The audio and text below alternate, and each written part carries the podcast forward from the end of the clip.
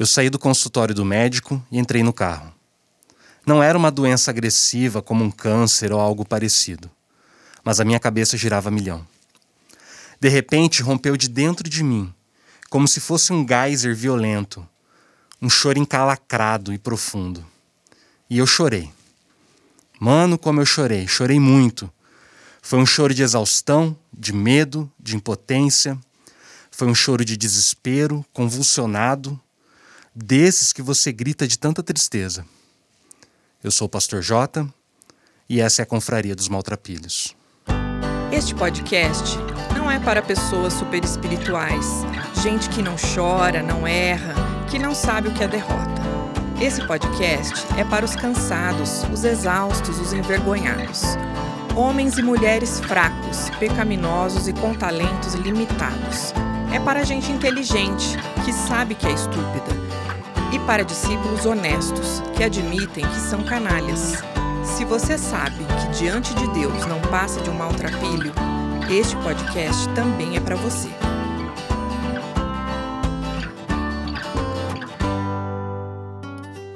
Olá, confraria, seja muito bem-vindo, muito bem-vinda. O diagnóstico que eu recebi naquele dia foi de TAG, transtorno de ansiedade generalizado. Fazia algumas semanas que eu apresentava é, um sintoma físico de infecção de urina, mas os exames clínicos não apontavam nada de errado com o meu corpo. Comecei a suspeitar que havia um fundo emocional, porque eu só sentia dor e desconforto físico no, nos finais de semana, o momento que eu precisava estar na igreja para pregar. Eu cheguei até a ficar com febre em alguns domingos, mas da mesma forma que aparecia do nada, ia embora do nada. No fim das contas, eu fiquei afastado do, do trabalho por 50 dias. Nesse tempo, eu comecei a tomar um ansiolítico e fazer terapia. Foi um período de intensa dor e sofrimento. Um período que me colocou em contato com as minhas limitações, fragilidades e vulnerabilidades. Exatamente como a Quaresma faz conosco. Nós começamos esse estudo falando da Quaresma, que é esse tempo litúrgico que nos convida ao autoexame, confissão e arrependimento. A quaresma começa na quarta-feira de cinzas, dia que nos lembra que nós somos pó e voltamos para o pó. É, somos seres limitados e finitos, que dependem da graça de Deus a todo momento. A quaresma é um convite para abraçarmos as nossas fragilidades e vulnerabilidades. E como estamos fragilizados nesses dias? Nós começamos a semana com mais de 270 mil mortos pela Covid. Hoje, quarta-feira, eu estou gravando, já chegamos a mais de 280 mil.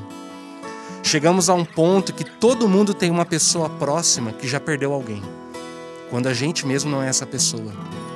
Além das vidas perdidas, que são incalculáveis, estamos experimentando todo tipo de perdas: empregos, empresas, negócios, rendas. Quantos planos, sonhos, projetos adiados, modificados, interrompidos Quantos pais e mães que estão levados à exaustão emocional? Quantas crianças que estão sem os amiguinhos, sem o parquinho, sem merenda, sem aula? Tem um cara chamado Eugene Peterson que ele fala o seguinte, abre aspas: A catástrofe acontece e o mundo das pessoas desmorona. Cada pessoa reage de uma maneira, mas as duas reações mais comuns são a negação e o desespero. A negação recusa-se a reconhecer a catástrofe. Ela fecha bem os olhos ou olha em outra direção. Assim consegue agir como se estivesse tudo bem, refugiando-se nas distrações, nas mentiras e nas fantasias. O desespero é entorpecido pela catástrofe, aceitando-a como o fim do mundo por entender que a vida acabou e que todos os seus planos e propósitos agora são inviáveis, o desespero tem esse efeito paralisante. Fecha aspas. Parece até que é, o Gene Peterson ele estava descrevendo o momento que nós vivemos hoje. Mas quando ele escreveu essas palavras, na verdade, ele tinha em mente um outro evento histórico, a conquista e o exílio do povo de Israel nas mãos dos babilônicos. Neste sentido, Apesar das diferenças óbvias das razões objetivas desses dois momentos históricos, um foi uma guerra e o que a gente vive é uma pandemia, todavia as razões subjetivas do sofrimento são até certo ponto intercambiáveis, e nós podemos tirar algumas lições proveitosas da experiência do antigo Israel, para que não caiamos nem na negação e nem no desespero. Sendo assim, se quisermos aprender a passarmos pelo sofrimento de maneira íntegra e proveitosa, precisamos nos voltar para o livro que o profeta Jeremias escreveu, a fim de ajudar o povo a expressar sua dor. Não por acaso esse livro se chama Lamentações. Lamentações é um livro pequeno do Antigo Testamento. Um livro que narra ou descreve de maneira poética o que aconteceu com aqueles que sobreviveram ao ataque da Babilônia e que não foram levados cativos para o exílio. O livro contém cinco poesias que usam a estrutura de acróstico. O que é isso? Cada linha do poema começa com a letra correspondente do alfabeto.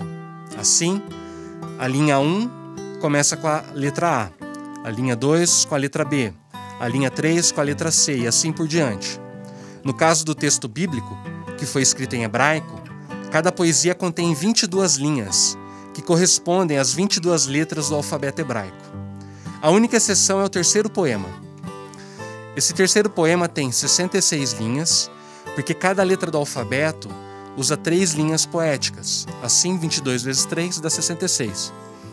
E, além de ser a poesia mais comprida, é a única que não é um cântico comunitário, mas individual. Como diz um comentarista bíblico, Lamentações é a cerimônia fúnebre no enterro da cidade morta. E nós percebemos que isso é verdade quando lemos a primeira linha do primeiro poema, que fala o seguinte: A cidade que antes era cheia de gente, agora está deserta. Antes era grande entre as nações, agora está sozinha, como uma viúva. Antes ela era rainha de toda a terra, agora é escrava. O que, que você pode aprender então desse livrinho de poesias para ajudar você a passar por esse tempo de sofrimento sem negar e nem desesperar? Eu quero compartilhar com você quatro lições. E a primeira delas é a seguinte: deixe sua tristeza falar tudo. Deixe sua tristeza falar tudo. A estrutura de acróstico, lembra as letras do alfabeto, né, que começam cada linha? É, essa estrutura garante que se fale tudo que tem para ser dito. O sofrimento e a dor recebem um tratamento que vai de A a Z. Ou seja, a tristeza ganha voz e pode se expressar livremente para poder desabafar ou então vomitar toda a dor que há para ser expressa. Todos os aspectos do caos gerado pela guerra são expostos nesse livro: a violência, a fome, o canibalismo, o estupro, os incêndios, a profanação do templo, a decepção com a ajuda externa. Enfim, tudo foi dito. O poeta não passa pela dor de maneira rápida e superficial, como muitas vezes fazemos, tentando retirar apressadamente a pessoa do estado de tristeza. Frases como: calma, tudo vai ficar bem apenas causam mais dor ainda naquele que sofre.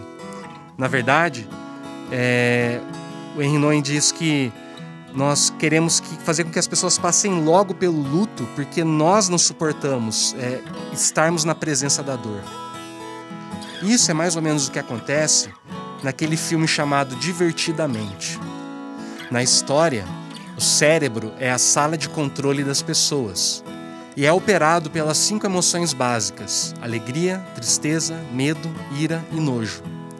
No caso da garotinha protagonista, a Riley, a alegria é quem comanda o cérebro. E a tristeza não passa de uma chata, uma chorona, aquela estraga-festa que só vê o lado ruim. Por isso a alegria tenta de tudo quanto é jeito cancelar a tristeza. Tem até uma cena que ela pega um giz e faz um círculo em volta da tristeza e diz para ela o seguinte: o seu trabalho é fazer com que toda tristeza fique dentro desse círculo.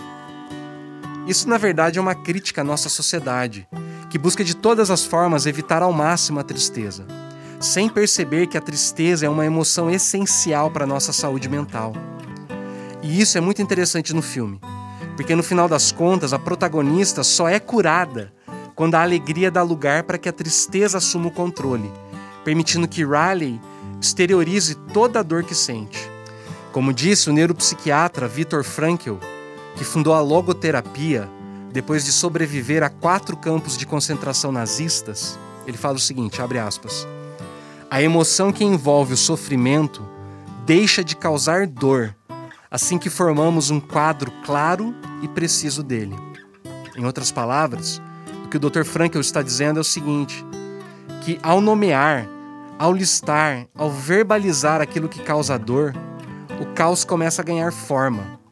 Em dando forma para o caos, é possível lidar com ele e até organizá-lo, abrindo espaço para que a cura se manifeste. Então, essa é a primeira lição. Deixe que sua tristeza fale tudo. Agora, em segundo lugar, é, a segunda lição é: coloque um limite à sua tristeza. Se por um lado a estrutura de acróstico permite que a tristeza fale tudo o que há para ser dito, de outro lado, essa mesma estrutura estabelece um limite para as lágrimas, pois no alfabeto nós temos apenas 22 letras. Obviamente que quando as letras se acabam, nós podemos repetir e começar tudo de novo.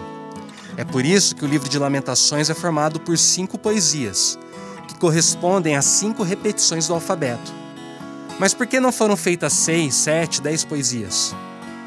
Acontece que depois de repetir algumas vezes os temas que nos causaram dor, em algum momento temos a sensação de que o assunto foi esgotado. Já dissemos tudo o que queríamos dizer. Já choramos tudo que havia para chorar. Agora somos invadidos pela sensação de topor, e uma estranha e quieta calmaria invade a nossa alma. A estrutura de acróstico nos lembra que nem mesmo o sofrimento há de durar para sempre. Se o mal teve um início, ele também terá um fim.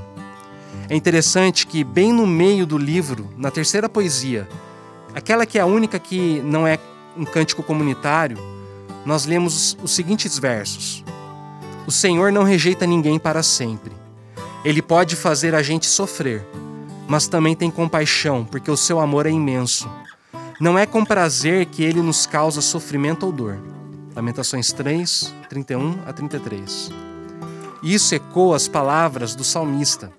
A sua ira dura só um momento, mas a sua bondade é para a vida toda. O choro pode durar a noite inteira, mas de manhã vem a alegria. Ou seja, por maior que seja a tragédia, haverá um fim para a dor. Pense bem: se eu lhe perguntasse o que você estava fazendo há exatamente um ano, o que lhe preocupava? O que deixou você com raiva ou feliz? Ansioso ou confiante? Se você passou por algo realmente dramático, pode ser que você se lembre mas e se estendêssemos esse exercício para dois, três, quatro anos? É bem provável que aquilo que lhe preocupava naqueles dias tenha sido deletado da memória. Por isso, creia: o mal não tem a última palavra. Nesse sentido, talvez alguém me questione, mas o que significa dizer que Deus se ira? Ou que Ele pode fazer a gente sofrer? Será que Deus nos causa mal? Bom, é sobre isso que nós vamos falar na próxima semana. Por enquanto, minha oração por você eu retiro de uma música de Xande de Pilares. Minha oração é para que você saiba que um novo dia sempre vai raiar. Quando menos esperar, clareou. Que Deus lhe abençoe. Você ouviu a Confraria dos Maltrapilhos, pelo Pastor J, com os trabalhos técnicos de Felipe Pompeu, pela FF Produtora. Até a próxima!